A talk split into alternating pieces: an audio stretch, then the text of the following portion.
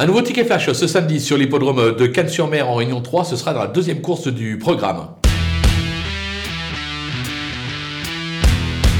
On va croiser les doigts pour que le numéro 5, euh, Mondoudou, passe enfin le poteau en tête, lui qui collectionne euh, les euh, deuxièmes places. On va se souvenir que Mondoudou était entraîné par le regretté Jean-Yves Artu. Le jour de Noël, ça serait sympa de le voir passer le poteau en, tête et faire un petit signe à son ancien entraîneur à qui on pense très fort. Donc on va le tenter, gagnant et placé.